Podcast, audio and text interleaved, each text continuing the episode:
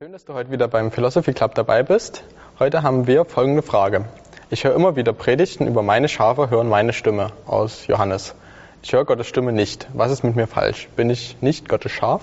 Ja, ja. Äh, Johannes 10 ist es, ähm, Verse, vom Vers 25 an. Und äh, vielleicht kann ich gleich mal einsteigen. Das Interessante ist, ähm, meine Schafe hören meine Stimme, habe ich auch so oft gehört ähm, in Predigten.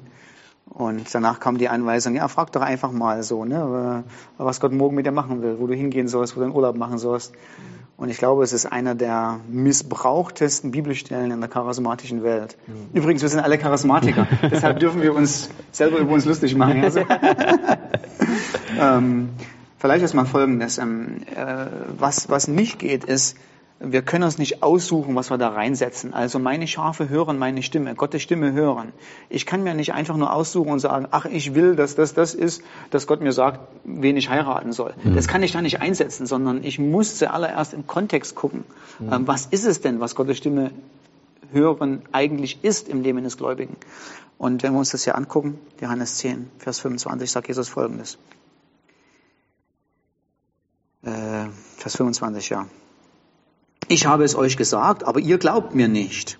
Die Werke, die ich in meines Vaters Namen tue, diese zeugen von mir. Aber ihr glaubt nicht, denn ihr seid nicht von meinen Schafen, wie ich es euch gesagt habe. Also folgende Idee ist, muss man gleich mal merken, hier gibt es eine Gruppe von Leuten, die hören zwar, was Jesus sagt, glauben aber nicht. Und Jesus sagt, ja, er hört meine Stimme nicht, weil er nicht zu meinen Schafen gehört. Und im Kontrast dazu gibt es eine andere Gruppe, da sagt Jesus drüber, meine Schafe aber, sie hören meine Stimme und ich kenne sie und sie folgen mir nach und ich gebe ihnen ewiges Leben und sie gehen nicht verloren in Ewigkeit, niemand wird sie aus meiner Hand rauben. Ähm, die Idee jetzt hier reinzubringen, im Kontext gelesen, dass meine Schafe hören meine Stimme im Sinne von sie hören im Alltag irgendwelche Worte, was sie tun und zu lassen haben, ist ähm, völlig irrational, das ist völlig absurd. Sondern was Jesus hier sagt, ist, meine Stimme hören, ist sein souveräner Ruf zum Glauben. Mhm. Also seine Gegner, die ihm nicht glauben wollen, hören seine Stimme nicht, obwohl sie seine Worte hören. Aber sie hören seine Stimme nicht, sie kommt im Herzen nicht an und sie folgen ihm nicht nach. Mhm. Als Konsequenz und die eigentliche Ursache ist, sie sind nicht seine Schafe. Im Kontrast dazu, die Schafe hören Gottes Stimme und sie folgen Christus nach und kriegen von ihm ewiges Leben. Das heißt, Gottes Stimme hören in Johannes Kapitel 10 hat nichts, aber auch überhaupt nichts damit zu tun, ob du im Alltag irgendwelche Eindrücke hast, Prophetien bekommst oder sonst irgendwas, sondern hat damit was zu tun, ob du den Ruf von Christus gehört hast, einem Herzen ihm nachzufolgen. Mhm. Ähm, so, das heißt, wenn die Person eben fragt, ich höre Gottes Stimme nicht, ähm, bin ich überhaupt sein Schaf, muss ich, würde ich der Person jetzt aus Johannes 10 folgende Frage fragen. Welchen Wert hat Christus in deinem Leben? Und wenn die Person sagt, oh, ich mag Christus, ja, so Nummer eins, Top-Priorität in meinem allerersten Leben. Mhm. Ähm, was musst du tun, äh, um ewiges Leben zu kriegen? Und sagt, das kenne ich aus der Bibel. Ich muss Christus glauben und ihm nachfolgen. Mhm. Dann würde ich sagen, du hast Gottes Stimme gehört. Ja. ja. äh, das ist die Stimme von Jesus. Es ist ein souveräner Ruf in dein, in dein eigenes Herzen rein, wo er sagt, folge mir nach. Mhm. Und die Tatsache, dass du ihm nachfolgst, ist, dass du seine Stimme gehört hast. Ja. So hat nichts mit dem Alltag zu tun. Mhm. Jetzt kommen wir vielleicht so mal, vielleicht können wir das, wir hätten es jetzt abschließen können, aber ich glaube, die Frage steht trotzdem noch offen, ähm, was gibt es denn überhaupt jetzt sowas? Also ähm, kann man sowas hören? Also kann man sowas hören? Werde, studiere Theologie zum Beispiel, ja. ja. Äh, heirate da, ja. ähm, kann man sowas hören? Ist das, ähm, ist das normal? Ist das normativ? Ähm, ja, erzähl mal aus deinen reichhaltigen Erfahrungserlebnissen. ich denke auch, das ist dieses Ding, ich, wir lesen das und wir wollen Gottes Stimme, dieses, diese auditive Stimme hören, ja. dass ich also ein so Gesicht zu Gesicht mit Gott rede und ich höre, was er ja. sagt und er erklärt mir alles, was ich mir gerade wünsche. So, alttestamentliche Propheten. Ja, genau. Ja. Das, das, also ich, ich kann den Wunsch auch nachvollziehen. Ja. Das kann ich total nachvollziehen. Es wäre schön, wenn Gott mir einfach sagen würde, morgen geh dahin, morgen bewerb dich für diesen Job, mach dir keine Sorgen um dem und dem, ist alles gut. Ähm, aber das ist nicht das, was die Bibel uns sagt, wie wir mit Gott leben sollen. Ähm, und ich denke, ich habe vor allem lang gelebt mit dieser Denkweise, Gott wird, es gibt einen richtigen Weg und Gott ja. will mir diesen Weg zeigen. Ja. Und wenn ich nicht auf Gott höre, dann verpasse ich diesen Weg. Ja. Ähm, und ein, ein, gutes Beispiel für uns war, ähm, als wir verlobt waren, ähm, haben wir nach einer Wohnung gesucht in Freiburg und wir haben eine Wohnung gefunden, die ein kleines bisschen teurer war, als was wir eigentlich wollten.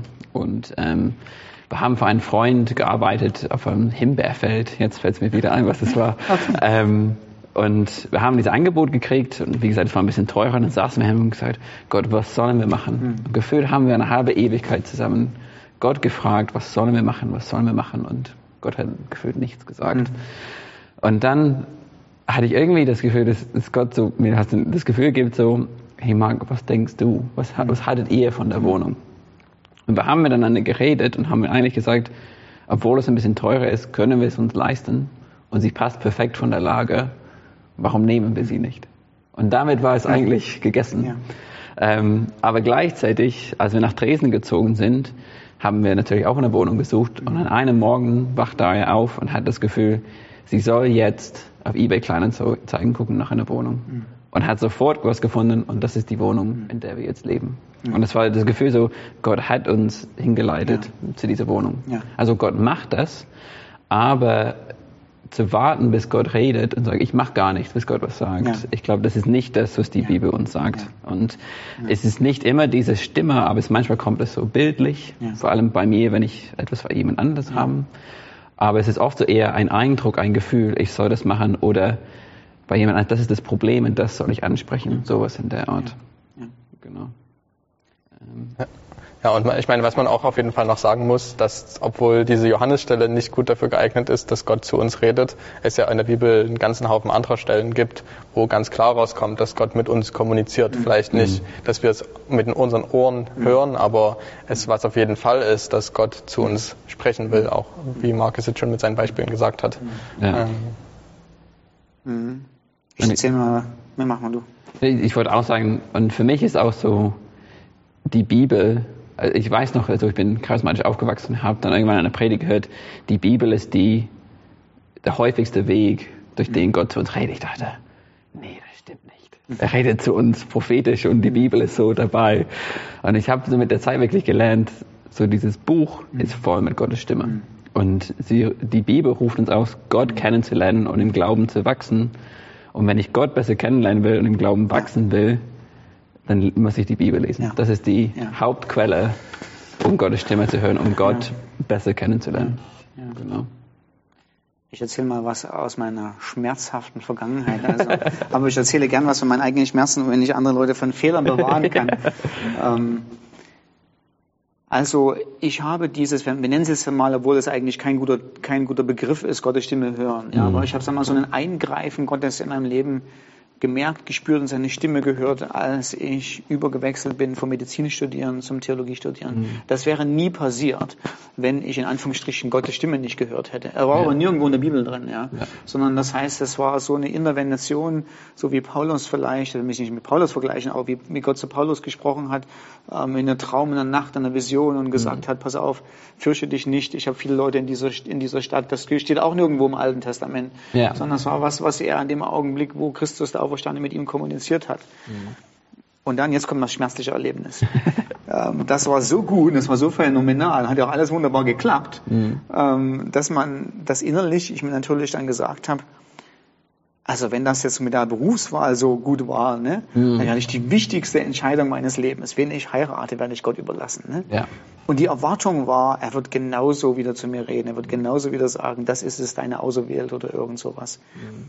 Und dann habe ich Nadja kennengelernt und alle Kriterien für eine biblisch klasse Frau ja, waren erfüllt. Und ich habe gefragt, okay Gott, was sagst du dazu? Mhm. Und sicher ist die Einstellung richtig. Also ich möchte, also, also ich will kein, kein Christ, äh, hoffe, also jeder Christ hoffe, ich würde ein Gebet zum Himmel sprechen und sagen, Gott, was denkst du dazu? Ja. Äh, aber dann diese Erwartung zu haben, ich muss jetzt irgendwie was hören, ja, oder es muss in meinem Herzen so einen Satz hervorspringen oder so der hat sehr viel, diese Erwartung, diese falsche Erwartung hat sehr viel Schmerz in meinem Leben bereitet. Also, mhm. was nämlich passiert ist, ich habe Nadja gemocht über alles. Mhm. Ähm, wir waren uns in vielen Sachen super einig. Sie hat mich unterstützt in, in dem, wo ich lang wollte. Ich, das hat alles wunderbar harmoniert und war eigentlich ein perfekter Fit. Ähm, aber ich habe nichts gehört. Mhm. Und für mich war nichts hören Nein. Ja. Und dieser Zwiespalt hat mich über Wochen und Monate so zerrissen, Mhm. dass wir sogar unsere Beziehung abgebrochen haben. Okay, ja. Und wir bald schief gegangen, so richtig schief gegangen, ja. Mhm. Und ähm, ich durfte sie dann ein zweites Mal erobern. Aber in dieser Zwischenzeit musste ich meine Theologie ändern. Mhm. Ähm, also diese schmerzliche Erfahrung, ich sag mal so ein bisschen dieser Absturz, ähm, hat mich auf den Boden der Tatsachen zurückgeholt, wo ich gemerkt habe, Gott wird sein übernatürliches Reden nicht missbrauchen, um uns eine Abkürzung zu geben für einen Weg, der notwendig ist, um zu reifen Entscheidungen zu kommen. Also eine reife Entscheidung ist, du musst die Person kennenlernen. Ja. Und du musst wollen, ob sie, du sie willst. Und du musst wollen, ob du dieser Person ein Leben lang dienen willst. Ähm, und das wird Gott nicht für dich übernehmen. ja. Ja. Glaube ich auch. Und ich denke, es ist oft, was die Bibel uns bespricht, so Jakobus 1,5 ist es, Gott uns Weisheit gibt. Ja. Und wie gesagt, ich habe oft gedacht, ich weiß nicht, was ich machen soll, ich bitte um Weisheit und dann sagt mir Gott, Ja. was ich machen soll. Ja. Aber ich denke vielmehr ist Weisheit, dass Gott uns hilft, die Sachen richtig pro und contra abzuwägen. Und dass Gott mir auch hilft, das hatten wir schon bei unserer Frage mit Frieden, also meine Gefühle, meine innerliche Probleme mit der Situation oder mit der Entscheidung ein bisschen zur Seite zu legen und auszusortieren, Ja. damit ich eine gute Entscheidung treffen kann. Ja. Und ich habe einen interessanten Gedanken noch dazu. Wenn es darum geht, was erwarte ich denn eigentlich, wenn es darum geht, Gottes Stimme zu hören? Mhm. Ich glaube, viele von uns haben so diese Erwartung, ah ja, dann erzählt mir Gott dies und dann erzählt mir Gott das, dann mache ich dies und dann mache ich jenes.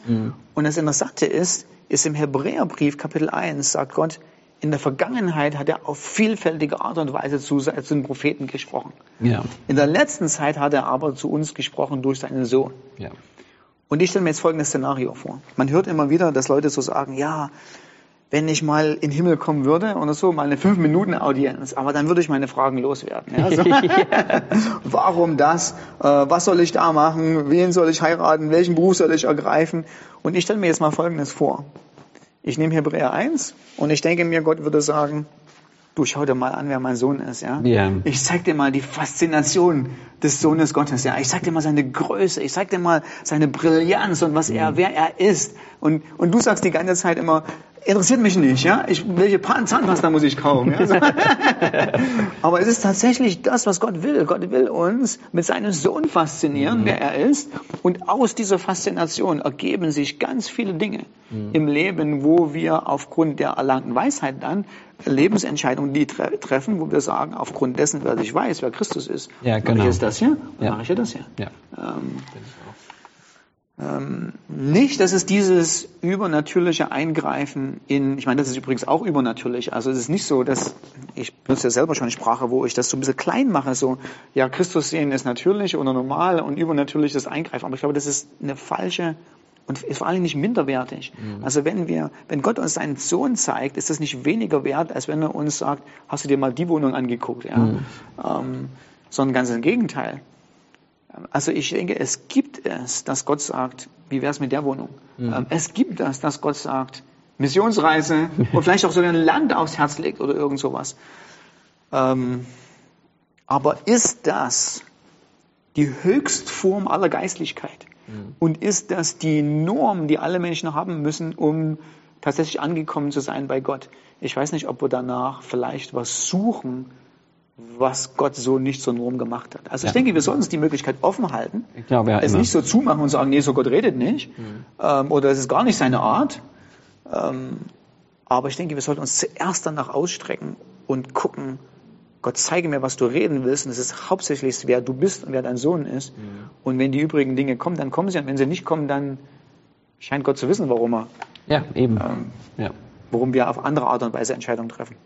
Ja, und ich glaube halt auch, wenn, wenn Gott uns irgendwie sein Wesen zeigt, dass sich dann irgendwie ganz viele andere Fragen ähm, halt erübrigen. Also wenn wir wissen, Gott ist mein Versorger, dann werde ich halt vielleicht nicht die Frage stellen, okay, wenn ich jetzt den Job oder den Job nehme, wird, werde ich dann genug Geld haben oder sowas. Weil ich weiß, Gott ist mein Versorger, er wird mich versorgen in dem einen Job und in dem anderen Job. Und dann gibt es eine ganze Menge andere Dinge, über die ich nachdenken muss.